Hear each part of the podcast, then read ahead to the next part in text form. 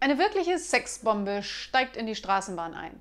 Ihre langen blonden Haare hängen ihr über den Schultern und das Holz vor der Hütte ist nicht zu übersehen und weit sichtbar.